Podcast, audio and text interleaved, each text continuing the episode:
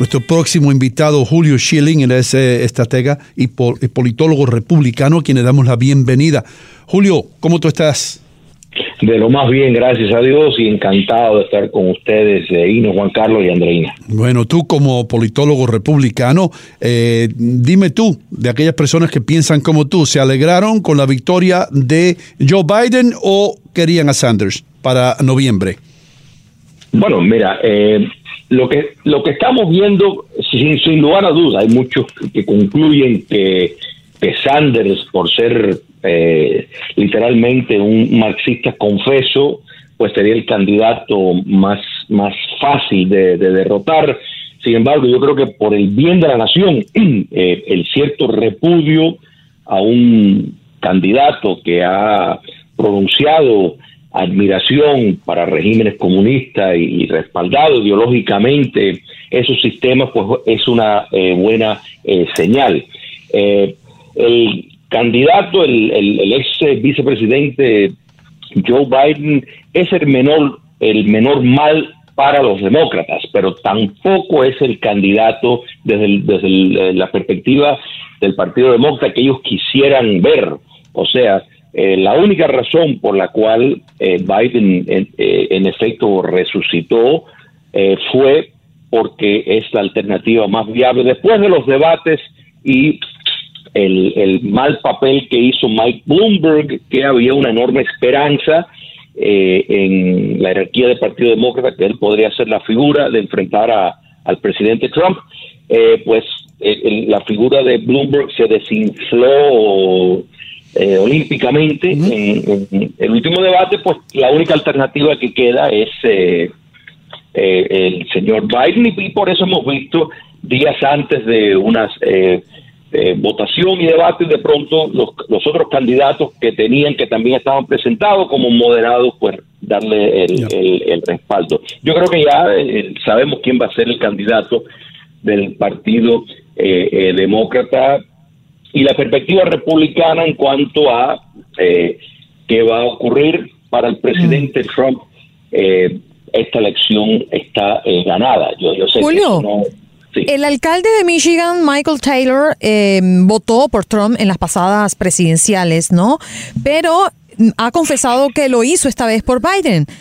¿Ustedes sienten que hay una amenaza eh, unificada en Michigan a favor de los demócratas o no hay esa percepción? Eh, no, no, no lo creo, eh, porque algo que ha hecho el, el presidente Trump es que su capital político, y yo creo que tú bien señalas y estás haciendo a, a, eh, alusión a el resultados en las elecciones del 2016 de cómo determinados estados y distritos que tradicionalmente votaban demócratas de la clase eh, obrera, pues votaron por el presidente Trump.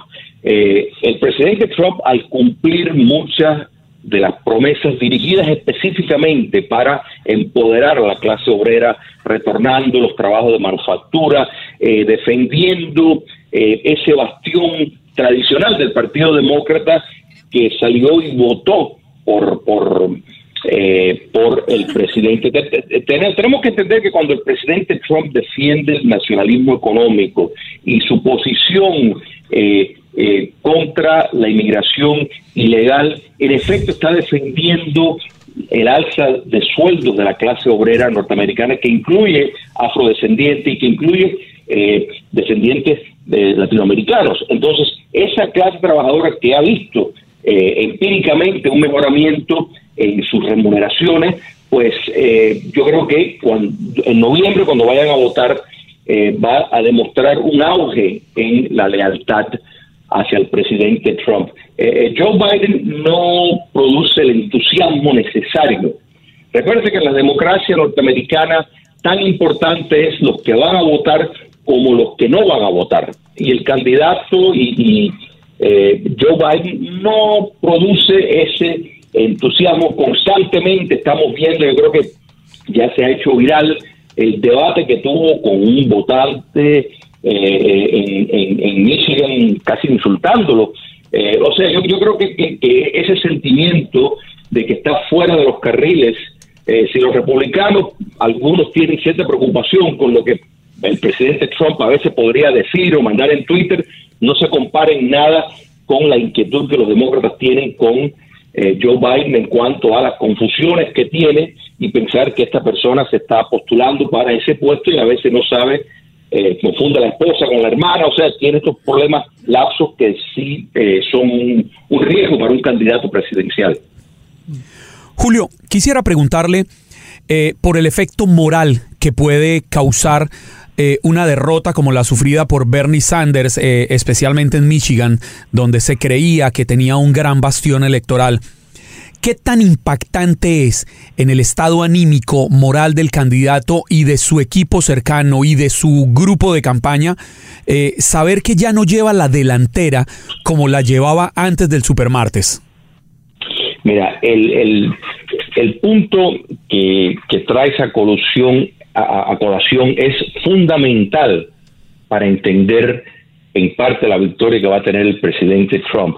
Eh, los, los que han apoyado y siguen apoyando a Bernie Sanders eh, son un, es un cuerpo bastante ideológico, bastante militante, por no decir fanático en muchas cosas.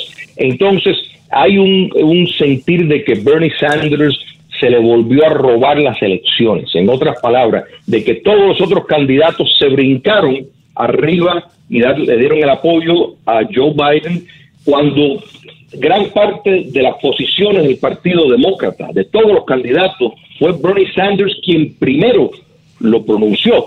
Fue Bernie Sanders su mayor defensor desde el 2016. O sea, la agenda del Partido Demócrata, irónicamente, la ha puesto sobre la mesa Bernie Sanders. Entonces, al sentirse que de nuevo se le robó, y digo esto en el sentido, por ejemplo, Elizabeth Warren, si se hubiera, eh, hubiera abandonado la contienda eh, par de semanas antes, le hubiera dado más apoyo a, a, las posibilidades de Sanders.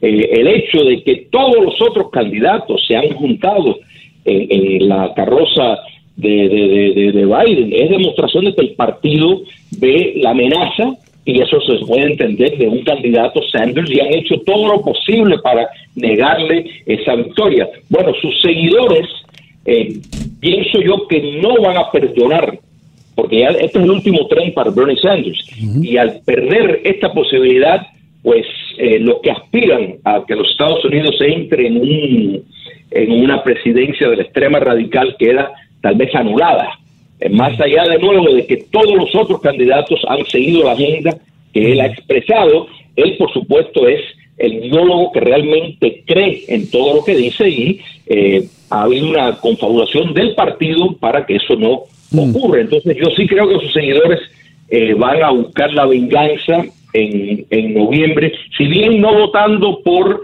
el presidente eh, Trump, al menos quedándose en la casa y no votando por nadie. Julio, una pregunta que te voy a hacer, hermano, eh, y se la hicimos anteriormente eh, a, otro invitado. Eh, una de las cosas más importantes, según los que saben de esto como tú, que puede hacer Joe Biden es al escoger quién sería su candidato para la vicepresidencia. ¿Quién iría como vicepresidente. Hemos señalado y muchos, muchos han criticado el estado mental de Joe Biden, que no está tan sharp, como se dice, o, tan, tan eh, eh, ¿cómo se dice? Eh, ¿Cómo se dice sharp? Se dice inteligente, no es la palabra que estoy buscando. Lúcido. Lúcido. Lúcido, que, este, que ya no está tan lúcido como antes, gracias. Entonces, que hace falta tener a alguien en la vicepresidencia que los demócratas se sientan confiados en votar por él, porque caramba, si algo le pasa a Joe Biden, ahí está esta persona que puede asumir las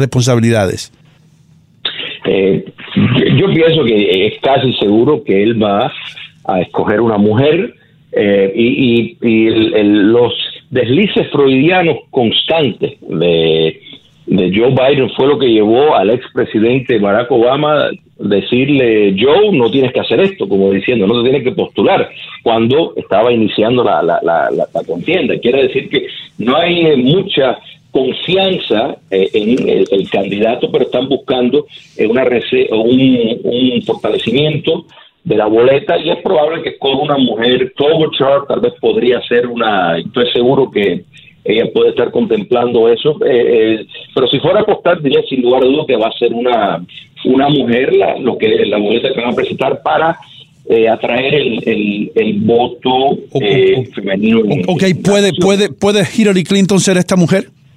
No, no, no lo creo, no lo creo. Hillary Clinton ya es como tiene, podemos decir, una mala onda, para ponerlo en un término coloquial. No creo que el Partido Demócrata eh, quiera volverse a, apostar. No, no, esa posibilidad no lo creo. Sí, sí, tal vez le podrían ofrecer eh, un, puesto de gabinete o, algo por el estilo para embajador de las Naciones Unidas, algo eh, con decoración de media figura, pero no creo que a la vicepresidencia.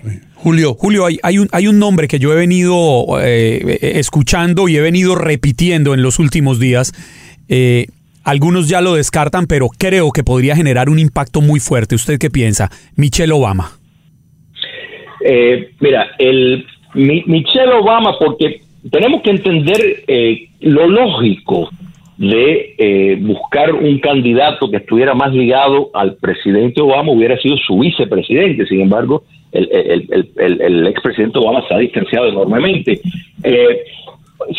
si Michelle Obama tiene o no la posibilidad eh, política de competir, yo creo que eh, ella y el presidente, eh, el expresidente Barack Obama no se la van a arriesgar en el 2020. Mira, el, el, presidente Barack Obama es un político mucho más astuto de lo que están postulándose ahora en el Partido Demócrata. Yo creo que si él está considerando la posibilidad, y, su esposa Michelle también, de seriamente competir, lo hará en el 2024 porque pienso que ellos eh, eh, eh, saben contar los números y consideran que el 2020 va a ser una victoria Julio. para el presidente.